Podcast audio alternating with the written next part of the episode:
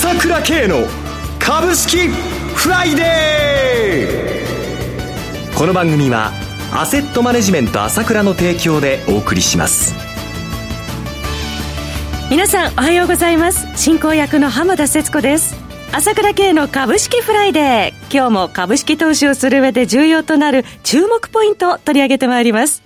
パーソナリティは、アセットマネジメント朝倉代表取締役、経済アナリストの朝倉慶さんです。朝倉さん、おはようございます。よろしくお願いいたします。えさて、今日から2日間にわたって G20 大阪サミット開幕ということで、先ほどから日米首脳会談がスタートしたようですね。そうですね、まあ、本当に大阪限界体制ということでね、はい、もう昨日はあ日中首脳会談ですか。はい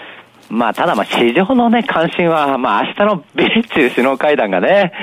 どういう結果が出るかという、この一点ですよね。はい、えー、まあ、昨日のニュースで、まあ、出てきましたけれどもね、まあ、あの、一応こう、休戦ということで、えー、これでまあ、米中お互い、まあ、6ヶ月休戦じゃないかということでね、第4弾はやらないだろうという観測が出て、そこが焦点ですね。そうですね、えー、昨日ドル円相場が108円台に乗せてたんですけれども、はい、その後、今日朝のニュースですと、やはり、えー、中国がファーウェイの問題を持ち出していると。いうことで、えー、なかなか先行きがわからないぞという中で、また107円の70銭台ぐらいになってるんですけれども、はい、まあおそらく、その、昨日のニュース、第4弾やらない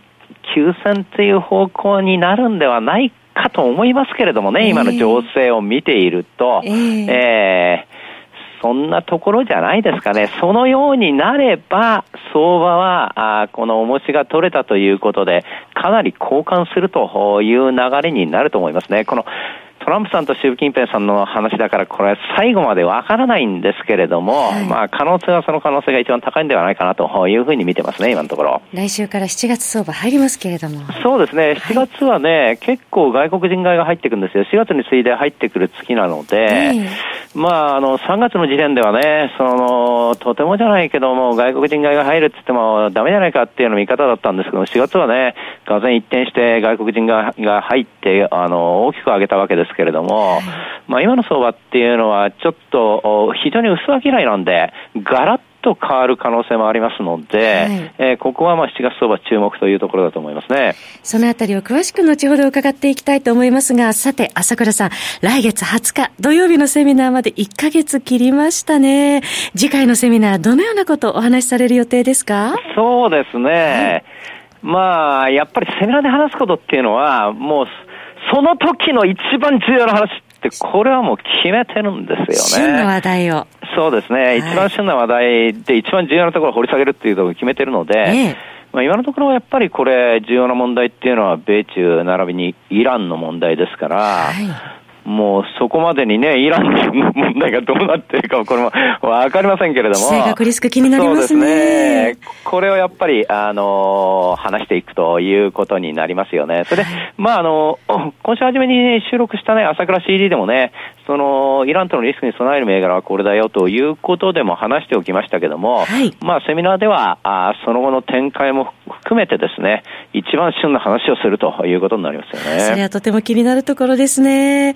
朝倉さんの過去のセミナーは YouTube の朝倉系チャンネルでも一部動画をアップしていらっしゃいますよね。セミナーの動画は普段の週1回配信されています朝倉系チャンネルと比べても非常に朝倉さんらしさが出ていると言いますか、もう見終わった後も深くですね、あの、記憶に焼き付くという感じですよね。そうですね。結構そういうこと言われるんですけれども、やはり本当にね、セミナー動画見てもらいたいですよね。えー、えー、で、まだ出してないやつもあるので、はい、いろいろ今後やっぱりアップしていこうと思いますけれどもね。楽しみです。えー、確かに今日も、まあ、この放送終わった後また、あ朝倉系チャンネル YouTube 入れるんですけれども、はい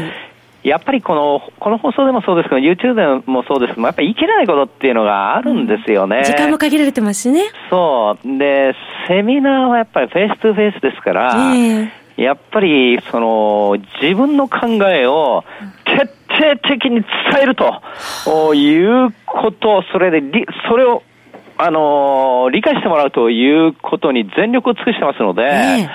やっぱりこの捉え方っていうのは全然違いますよね。えー、ですからセミナーの動画もアップはしてるんですけども、やっぱり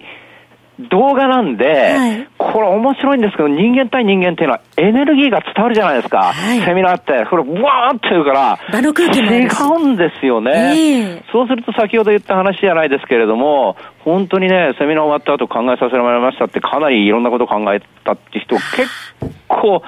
いるんですよ。やっぱりね、焼き付いて帰られると。そうそうそうそう。やっぱりだから捉え方っていうのは違ってくると思うので、スラーって目で見てるのとは違うので、はい、やっぱセミナーぜひもう来てもらいたいですよね。えー、本当に役に立つと思いますよ。もう3時間半ガンガン話しますからね。はい。えーまだお席若干ございますかね？ねあの、これからなんで、はい、ぜひ来てくださいね。7月20日です。土曜日ですね。えー、開催されます朝倉セミナーは、朝倉さんの経済情報発信者 ASK1 のホームページからどうぞお申し込みください。開催時間です。午後1時30分から午後5時までとなっております。えー、参加料金は1万3000円です。なお、セミナーでは取扱商品の勧誘する場合がございます。それでは CM を挟んで朝倉さんに詳しくくお話を伺ってまいります。鋭い分析力で注目、経済予測のプロ、朝倉慶。日々のマーケット情勢や株式情報、個別銘柄の解説を、朝倉本人とスタッフが、平日16時、メールでおよそ7分の音声を無料で配信中。株の判断に迷ったら、朝倉慶。詳しくは、アセットマネジメント朝倉のウェブサイトへ。本日の市況解説無料メールマガジンにご登録ください。アセットマネジメント朝倉は、証券取引、金銭有価証券の予託、貸付行為は行っておりません。また情報提供する金融商品の取引では、相場変動などにより損失を生じる恐れがあります。取引説明書、契約締結前交付書面などを十分にお読みいただき、ご理解の上お取引ください。金融商品仲介業者登録、関東財務局長金中第605号。さて、今週は相場では米中首脳会談に対する思惑ということで結構動いておりましたけれども、日本株、えー、朝倉さんどのようにご覧になっていらっしゃいますでしょうか？そうですね、昨日も相場見てて感じたんですけれども、え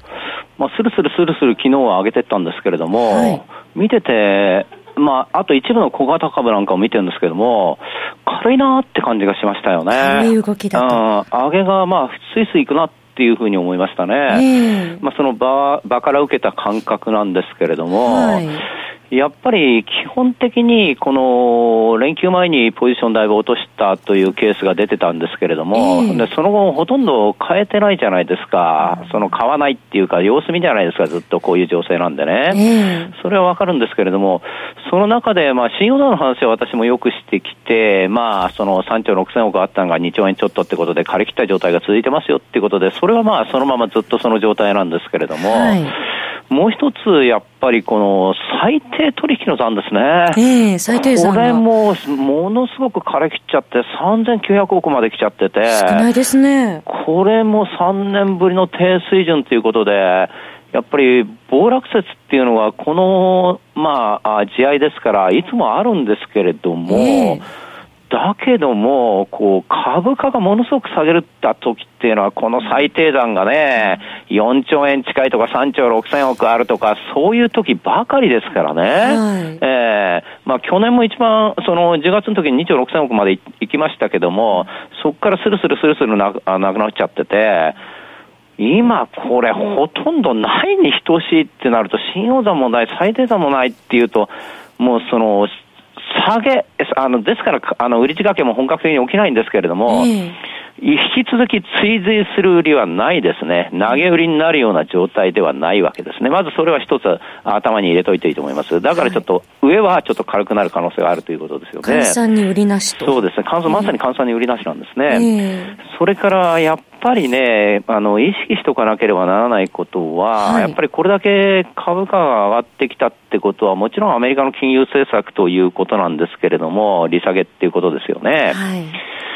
で、これ、まあ一部7月利下げはこの景気が良ければあ中止ということもあるだろうっていう声もあるんですけれども、はい、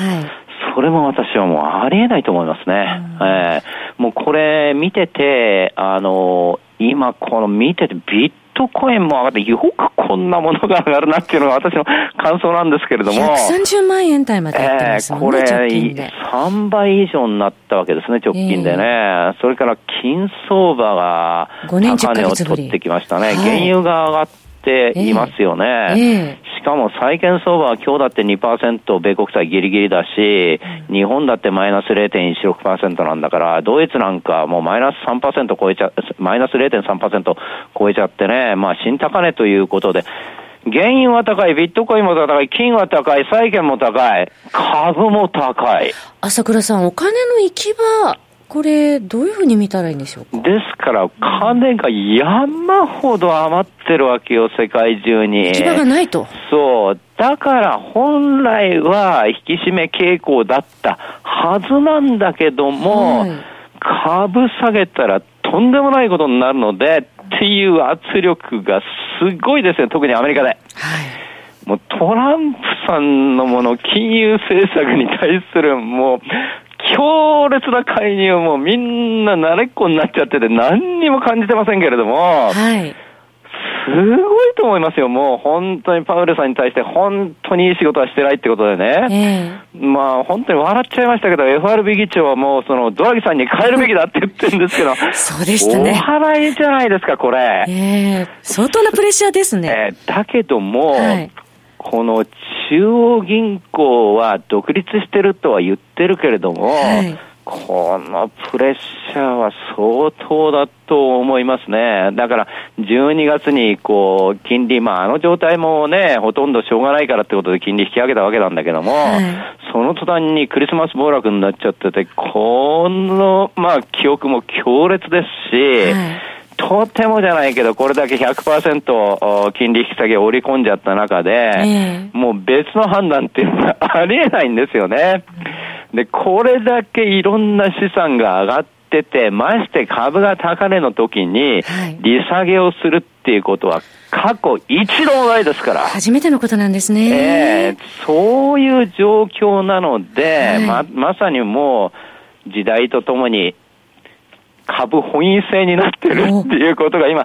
現状なのでね。はい。ねそれからこの圧力を考えるとですね、やっぱりもう株価っていうのは強いなと背景は強いなというふうに見てていいと思いますねもちろんイランの問題がありますので、はい、この問題は楽観視してませんがそれだったらそのその銘柄のそういったものも買いながらやるとかいろんな方法も考えてですね私は参加投資に参加していくべきというふうに考えてますね。きっかけ待ちということですね、はい、そろそろお時間です、えー、お相手お話は朝倉圭さんでした。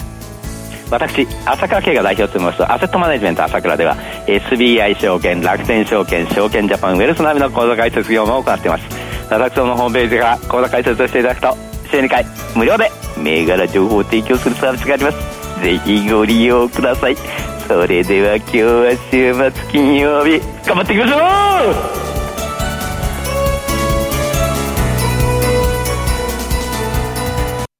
この番組はアセットマネジメント朝倉の提供でお送りしました。最終的な投資判断は皆様ご自身でなさってください。